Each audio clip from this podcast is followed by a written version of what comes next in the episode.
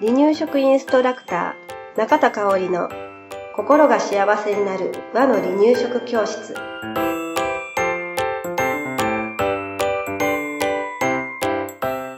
第118回です。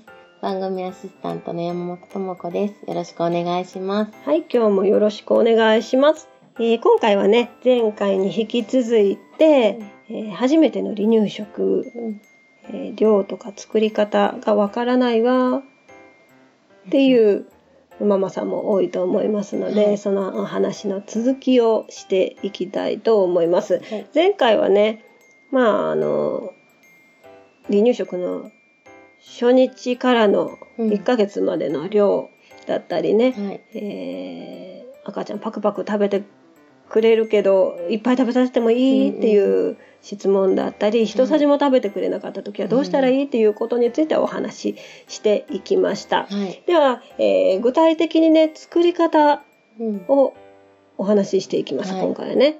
はい。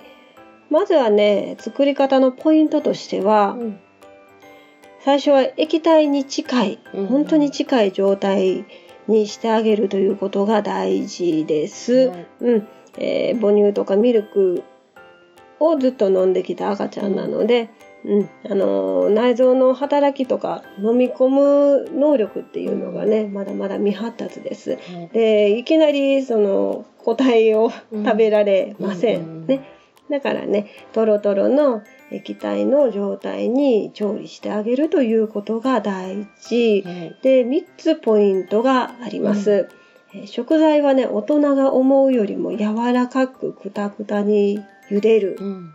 まあ、あの、だしを使ったら煮るということなんですけれど、うんえーこれとっても大事。うん。あのーまあ、一つは内臓を守るためもそうだけど、裏ごしが何しろしにくいんですよね。うんうんうんそうですうん離ね。乳食初期って裏ごしをするんですが、うんはいえー例えばそうねじゃがいもとか、えーさつまいも、うん。かぼちゃなんかは割とその、大人の柔らかいぐらいの状態でも、まあサクサクと裏ごしができちゃうんですけれど、葉物ですよね、うん。玉ねぎだったりとか、はい。えー玉ねぎはまあ葉物ではないんだけれど、あとほうれん草うん。小松菜キャベツ、白菜あたりね、あの辺って本当に本当にね。あんな柔らかなのに。うわーって思いながら本当に柔らかいと思ってんのに、うん全然ですよね、ううん。全然できないね。うん、だからね、えーくたくたに茹でてあげるっていうのが大事。うんで、えー今の話でも裏ごしが出てきたけれど、ポイントの2日、2つ目は、うん。なんで2日目なの ?2 つ目は、えー柔らかく茹でた食べ物を裏ごししましょうということね。で、3つ目、うん。煮汁とか、うん、湯冷ましなどを加えてね、えーヨーグルト状にしてあげるということが大事です。本当にドロドロにしてあげましょう。うん。うん。そうするとね、食べやすくなります。はい。裏ごししただけでいいやって思っちゃってるお母さんも結構いらっしゃって、はい。えー離乳食の教室なんかすると、うん。えーここまでドロドロにするんだよってお伝えすると、うん。あだからうちの子食べなかったんだっていうのを気づきをねうんされる方もいらっしゃるんですね。はいうんだからここどヨーグルト状にするっていうのも大事にしてください。はいでもね一番最初に食べる離乳食でおすすめうん。されているのはおかゆです。はい。おかゆまあお米はアレルギーになりにくい食材はい。と言われています。うんただね、あのお米のアレルギーの子も中にはねいるので、うんあのゼロではないので、なりにくいっうんていうことで、えーお話ししていきます。はい。えーまずは10倍潰しがゆうんを食べます。うん、あのー10倍がゆを潰したものなんですけれど、あんあの離乳食を始めるまで、うんうん10倍がゆっていううんおかゆの名前を聞いたことが、なかったかな。ううんん。思いも初めて。やった。本当に。ね、うんあ本当にねえ何それって、うん。どうすんのって。ねね思ったよね。えー10倍がゆっていうのは、うん。まああの名前、その名前は、お米1に対して10倍のお水で炊くうん。お粥のことなので10倍粥ってはい言います。うん。だからこれからね離乳食を始めていくと7倍粥とかうん。5倍粥とかいうふうに、えー数字がうん出てくるお粥が出てくるんですけれど、うんでそれは同じで、うん。えーおお米1に対してうん。7倍のお水で炊いたら7倍。粥になるし5倍になったら5倍粥になるということで、えー頭の中に入れててください、はい。うんそう考えると簡単ですよね。ね。うん。で10倍粥なんですけれど、うん。えー大さじ例えばね大さじ1のうん。お米で、えーまあ150 150じゃあの 15g ぐらいだとして、でお水が 150ml はい必要になります、はい。この分量でもね結構な量ができて、はい。えー赤ちゃん一人でうん。一食では食べきれないぐらいの量ができます。うん。でもね、これ大さじ1より減らしてしまうとなかなか私うまくできなくて、あーこれが限界の量かなと私の中では思ってるんですけどね。うんで、できればうん。お米炊くときは蓋のあるお鍋ではい。作ってもらいたいんだけれど、うんちっちゃい方がいいかなと思うんですよね。そうそうそうそう。だからなるべくちっちゃくて、うんえー縁の分厚いお鍋。うん。うん。ね。うんうちはなんかもう、おかゆ専用の土鍋、うん本当にちっちゃいのを母が買ってくれて、うん息子の離乳食の。時にね。ね。でそれでずっと炊いてたので、うん少量を、うん。えー美味しい状態で食べれるっていうのをね、してたのに食べなかったのよ。うん してたのに。してたのに。おばあちゃんがね、せっせかせっせかね、うん市場にね、お魚も買いに行ったりしてね、一生懸命おばあちゃんね、昼間見てくれてたんでね、うんえっと、してたんですけどね、うん食べなかったんですなるほ。ど。無事になってしまいました。ということでね、10倍潰しがゆのお話をし、え作り方をお話ししていきます。い材料です。えー米大さじ1うん。に対して水が 150ml。はい。で作り方なんですけれど分量のお米をね、えーまあ大人がお米洗う時と同じように3回ほど洗ってください。はいでざるで軽く水を切って、えー分量の水と一緒にお鍋の中に入れてえー30分ぐらいはい浸水しましょう。はい。えーそれから、えー火にかけるんですけれど最初は強火です。うん。で沸騰したら弱火にして、えー2、30分炊きますね。で、この時ね、沸騰してきたら、まあ、経験があると思うんですけれど、吹きこぼれます。うんはい。うん、なので、蓋をちょっとずらしてみるとか、えーしても OK はい。です。で、ちょっと焦げつかへんかなって心配になった時は、はい。もう開けちゃってもいいです。開けて、うんぐるぐる混ぜて、うんあ、焦げてないなっていうのを確認して、また蓋を閉めるということをしてもはい大丈夫です。はい。はい。そして、えーまあ、だいたい炊けたなと思ったら、火を止めて、うん。蓋をしたまま10分蒸らしましょう。はいこれで10倍粥が出来上がりました。うん。この10倍粥は、うん。えー離乳食が始まって、うん。10倍潰し粥が慣れたうん。1ヶ月後うん。から食べられます。えーその1ヶ月が経つまで、うん。一番最初の日から1ヶ月た経つまでは、えーここから裏ごしをします。うんえー裏ごし器で裏ごしして、うん重湯か湯冷ましで滑らかにします。うん裏ごししただけだと、うんすっごいね、海苔みたいにな、うんうんうんあの、粘りが出ます。うんうん。お米で海苔を、ね、うん作れますもんね。ね、なんかありましたね、昔は。ううち、うちの、うちの家ね、うん昔ね、海苔がない、話がずれるけど、うん海苔がない時は、お米で海苔作って、昔なんかお米で貼ってたよときみたいなそうそうそうそう、や、や、もう、私が小学生の時はもうそれが、割と我が家では主流やったんで、うううんそっか、うん。実際にやってた。そう、海苔がないって言ったらもうお米潰して、うんうん。海苔にして、うんはっときって言われて、やってたんで、それぐらいね、あの、粘り気があるので、あの、裏ごししただけだと、赤ちゃん、うえってなっちゃいます。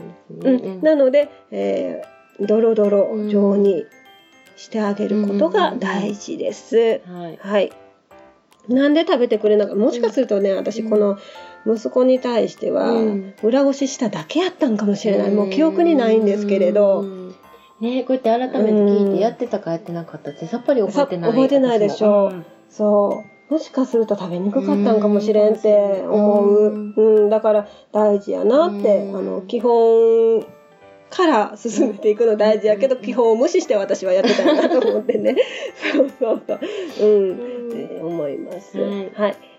ではね、初めての離乳食ね、野菜は何から始めたらいいかっていうところですね。うんえー食べは、えー10倍潰し貝を食べ始めて1週間ぐらい経ったら、うんえー野菜スタートなんですが、うん。ポイントとして欲しいことは舌触りが良くて滑らかな野菜にしてほしいなって思います、うん例えば例としては、うん。かぼちゃ、うん。人参かぶ、ん。大根玉ねぎみたいな感じね、裏ごししても滑らかになるものがいいかなと思います、はい。で、えーまあ進め方としてはねうん。かぼちゃを23日はい。続けて、えーその後に次の新しい野菜例えば人参うんをうんうん。23日また食べる、はい。そして株も23日食べるっていうことで1種類ずつ新しいものを増やしていって、えーそれぞれのね野菜のね、味って違うじゃないですか、うんうん。それをねぜひぜひ体験していってほしいなってはい。思います、で野菜によってはねウィーっていう顔したりね、えーする時もあるよね、うんうんね。ね。そういう顔もね、うん。可愛かったりするしうんね。い。ね。うん、そういったな、なんていうかな、食べる、まあ私ができんかったことやねんけど、うんうん。食べるうん量を気にするうん。というよりは、うん。赤ちゃんが新しい食べ物を食べた時のうん。表情も含め、うん。えー楽しめたら本当に離乳食って楽しいんだろうなーって。ね。わかります。ね。保育所であげてたらそれをそうそう。感じる。今美味しかったよななとかね、あ、これはちょっと苦手やってんなとかね、そういったね、子供の表情一つ一つがね、えー感じ取れるのも離乳食なので、はい。ぜひぜひ、あの、楽しんでください、そこもね。うんうん。はい。ではではね、次、うん。えー初めて離乳食をあげる時のスプーンうんなんですけれど、はい。どのスプーンがいいんだろううんねって。うん。でまああのーまあ絶対これじゃないといけないものってないんですよね。ううん。んなんかよくベビーベビーさんのショップ行くと、うんシリコン製なのかな、あの柔らかいのが離乳食初期におすすめなものでうん。売られていますね。うん。ただ赤ちゃんによってはあのなんてゴム感が苦手な子もいるので、うん。うん。そうねいった場合は、うん。えー木のスプーンなんかもね、ちょっとあのネットとかで探さないと難しいかもしれないけれど、離乳食用の木製のものがあったりもしますので、はい。探してみてください。でまあうちの保育所に来てた赤ちゃんの例で言うと、うん。あのね普通のティースプーンやったら食べてくれたっていう子もいる。うちうちそうそうわざわざ買わなかった。うん、今だからね、うん。そうそうそう、ね。だからあのお家がそれでもよければ、うんあのシリコンとかそのお母さんもね木とか試してみたんやけど、うん。それでも嫌がったからもうええわと思ってうん。ティースプーンであげたら、うん食べてくれたら。あなるほど。そういうね。あなるほどの好みはそれぞれ。あるんだなっていうのでね、ううん。ん、あのまあ赤ちゃんの好むものをおはい母さんちょっと見つけてみてください。うん。でスプーンの使い方なんですけれどね、はい。えー離乳食食塩はもちろんまだ自分で食べることができないのでうん。大人が与えます、はい。えースプーンに離乳食を入れて、はいえー下唇をスプーンでツンツンと優しくつついてあげてください、はい。そうすると赤ちゃんなんだろうなと思ってお口をパカって開けてくれるはずです、はい。開けてくれない時もあるかもしれないけどね、で口を開けたら、うん。離乳食を下唇に置く感じ、うん。あんまり奥に突っ込まない感じですね、でスプーンをそのまま平行に引き出してあげてください、はい。うん。で平行に引き出すところもポイントで、はいあの離乳食スプーンに乗せた離乳食を全部お口の中に入れたいというのは親心です、うんなのであのそのスプーンをこう上顎にひっつけようとしてうん。ぐっと上に引き上げる、うんうん、イメージできますかね、はい。うん、それをしてしまっていました私、はい。それはしないようにしてください。うん。はい。平行に引き出す、うん。っていうことを大事にする。あと奥にも入れないね。はい。っていうことも大事ですね。はい。ではでは、えー、ということでね、うんえー今日のお話、え2回続いてきましたが、はい。前半後半ね、うんえーまとめて聞いていただければなと思います。はいはい。どうもありがとうございました。はい、ありがとうございました。